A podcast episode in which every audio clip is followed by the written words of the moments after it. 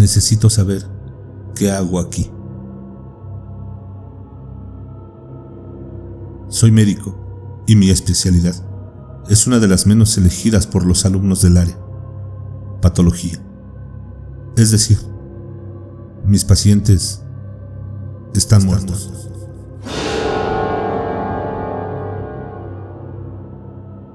Amo mi carrera y desde que era estudiante añoraba que llegara el día en que pudiera ejercer.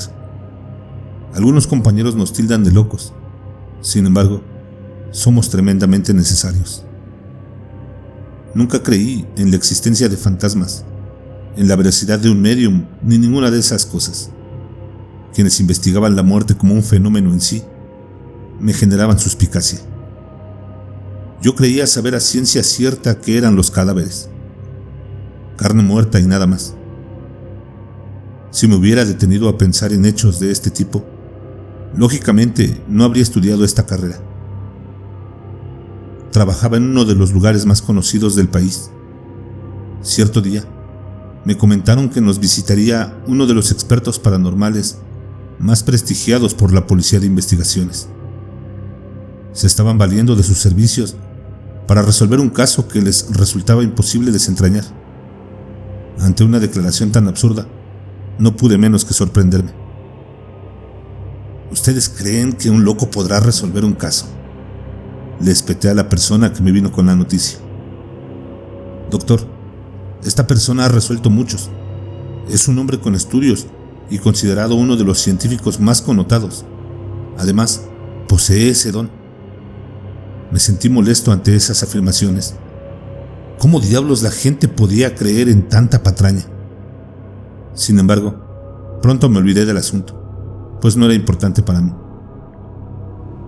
A pesar de mi despreocupación, llegó el día de la visita del supuesto experto en fenómenos paranormales, y no pude evitar que me lo presentaran. En efecto, se trataba de un bioquímico celular, un hombre culto que hablaba varios idiomas, lejos de mejorar la imagen que me había hecho sobre él. Saber esto me molestó aún más. Suelo ser algo burlón hacia aquellas personas cuyo comportamiento y creencias me parecen ilógicos. Así que no pude evitar decirle con sorna.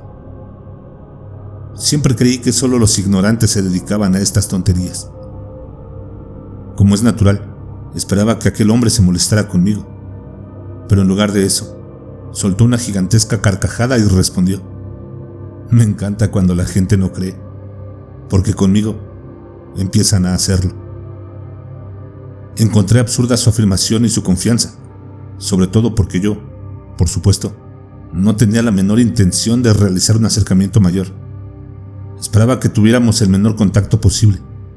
Me molestaba sobremanera su intromisión en algo tan serio como una investigación policial, que se dedicara a sus locuras, pero lejos de mí y mi trabajo. Para mi sorpresa, la intervención de aquel hombre en el caso resultó todo un éxito y logró resolverse, pues de alguna forma que yo no me explicaba, proporcionó datos precisos que ayudaron a dar con el asesino. Por otro lado, también pensaba que muchas veces este tipo de personas que se habían creado una fama como mediums y otras cosas por el estilo, le atinaban a la solución más por lógica que por la supuesta comunicación que lograban entablar con los muertos pues se atreven, me decía yo, a afirmar que les hablan. A pesar de mi propia reticencia, empezó a interesarme en calidad de científico, pues demostraba poseer una inteligencia poco común y además, según pensaba yo, era lo suficientemente listo como para engañar con habilidad a la policía. De manera que comencé a conversar con él, con el objetivo de que me tomara la suficiente confianza como para contarme cuál era su truco. Para grata sorpresa mía, el hombre era genial y divertido, así que poco a poco se fue creando una gran amistad. Eran frecuentes nuestras conversaciones en torno a los fenómenos paranormales, pero como teníamos opiniones tan discordantes a este respecto, siempre que salía a flote yo terminaba acusándolo de mentiroso. Esto no lo enojaba, pero me decía, tarde o temprano pasará algo que cambiará tu forma lógica de pensar vivirás algo que te hará creer. Yo sonreía ante afirmaciones como esta. En el lugar donde trabajaba, Se rumoraba desde hacía mucho tiempo que penaba un alma que no encontraba la luz, en palabras de los otros funcionarios. Con frecuencia se escuchaban muchos ruidos y a veces las puertas se abrían solas. Pero era un edificio tan viejo que eso no era extraño. Hasta las bisagras estaban ancianas. Así que yo reía cuando me topaba con alguien que creía en estas supersticiones. Cierto día me encontraba examinando un cuerpo. No estaba solo en la sala, había también otros compañeros y entre ellos mi curioso amigo. Estaba concentrado en mi trabajo cuando alguien se acercó. Se apoyó en mi hombro y preguntó, ¿de qué murió? Supuse que era alguno de los funcionarios o mi amigo, a quien le gustaba que le narrasen las autopsias. Sin girarme, comencé a mostrarle los detalles que habían llevado a la muerte a mi paciente. Me inspiré explicándole cuáles habían sido los acontecimientos orgánicos que provocaron que el corazón se detuviera. De pronto, desde el fondo de la sala escuché. ¿Con quién hablas? Me volteé y vi al grupo reunido un poco más allá. Me miraban con curiosidad. Giré a izquierda y derecha para mirar a la persona que se había apoyado en mi hombro. Pero no había nadie detrás de mí. No sé qué cara puse, pero mi amigo se acercó y dijo, Alguien tiene que haber muerto en este lugar. Las almas generalmente penan donde mueren, a menos claro que algo las mantenga unidas al lugar donde han quedado atrapadas. Dijo en parte para sí mismo. ¿Murió algún patólogo o forense en esta sala? Supongo que varios. Ha estado funcionando desde tiempos inmemoriales. Se acercó y revisó alrededor de la camilla. Se detuvo en un punto con la mirada fija. Asumí que examinaba el cadáver. Es justo aquí donde murió. Saltó de pronto. ¿Justo ahí? ¿Dónde? ¿En la camilla? Inquirí con extrañeza. Nadie muere en esas camillas. Llegan aquí muertos. Estaba molesto. Sus palabras me parecían el colmo de lo absurdo. Amigo mío, lamento comunicarte que alguien murió en este lugar.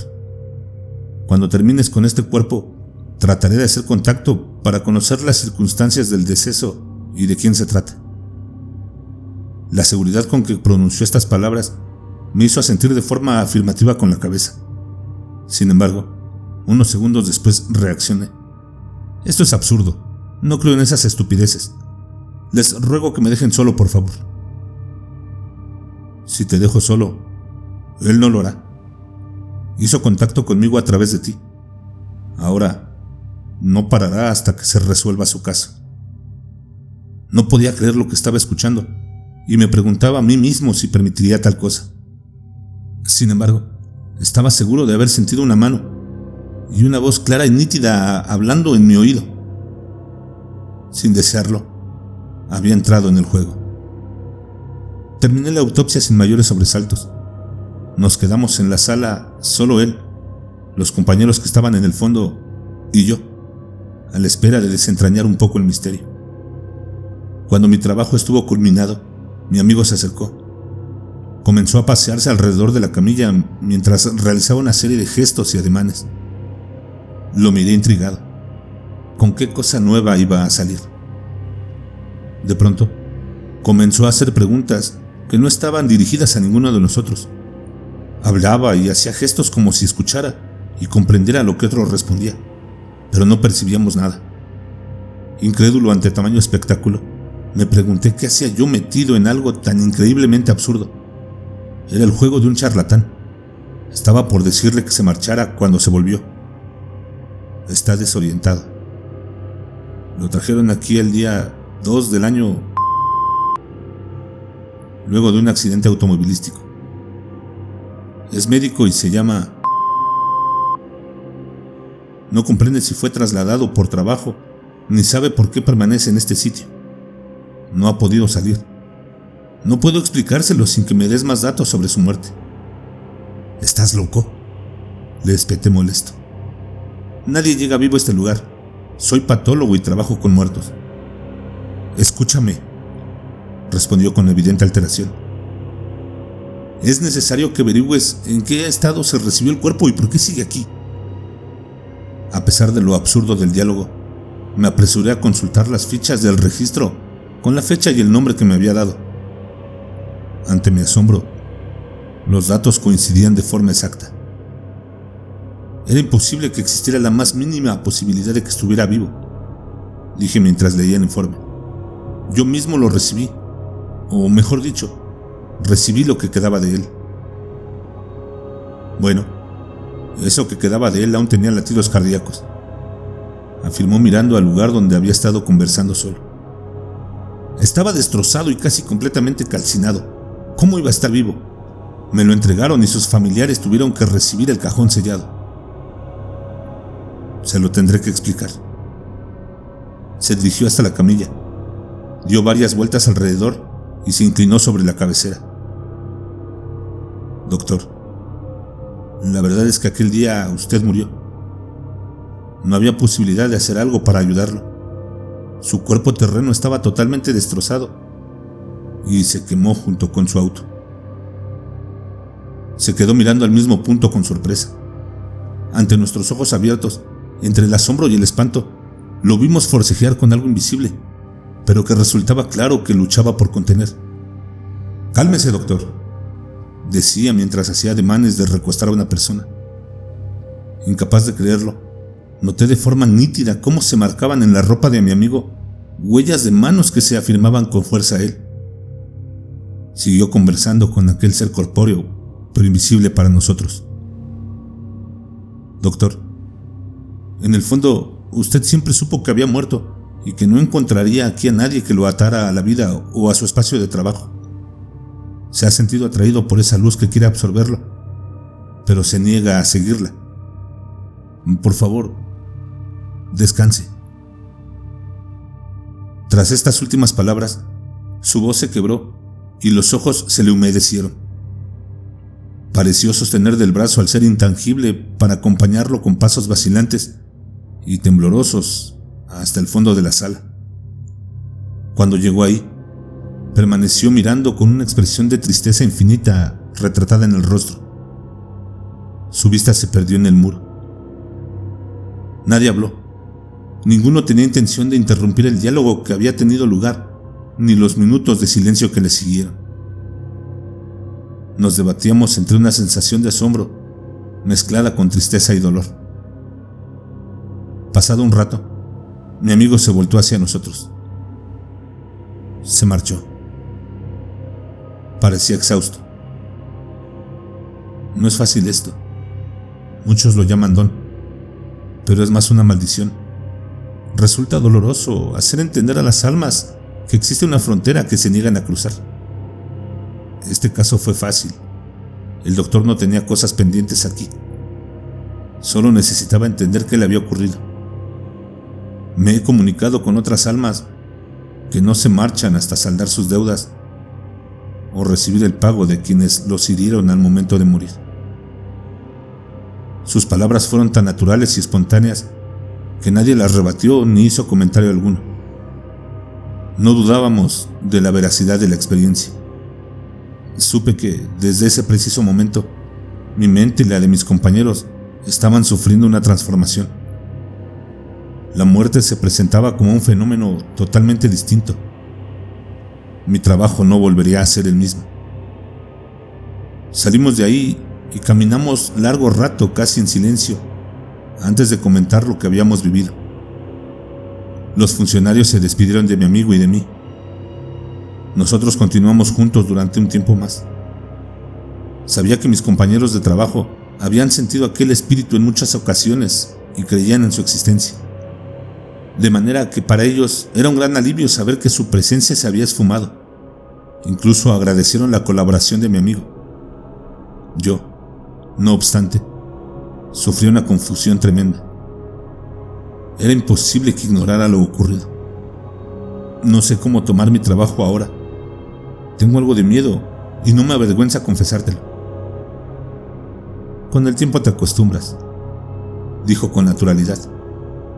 Puedes usar tu profesión para desentrañar algunos misterios, pero no solo para proporcionar datos a la policía, sino resolver lo que es en verdad importante, el descanso de tus necesitados pacientes. Desde entonces, mis creencias y la dedicación a mi trabajo cambiaron por completo. Cursé nuevos estudios con el objetivo de desviar mi carrera hacia el área forense. Sin embargo, mi amigo tenía intenciones de dejarme, pues se marcharía a trabajar a Europa, en donde dedicaban recursos a investigaciones que le interesaban. Sabiendo que estaba indeciso sobre qué hacer con mi carrera, me propuso que nos fuéramos juntos a donde los estudios paranormales, relacionados con diversas ramas de la ciencia, eran valorados y mejor pagados que aquí. Sin vacilar, hice las gestiones y hoy estoy radicado en Europa. Ambos trabajamos en un centro de investigaciones ayudando a la policía. Con frecuencia vengo de visita. Aquí está mi familia. Decidí contar mi historia para dar a conocer el suceso que cambió radicalmente mi manera de pensar y la razón por la cual ahora me dedico a responder esa pregunta que de forma reiterada me hacen las almas en pena. Necesito saber qué hago aquí.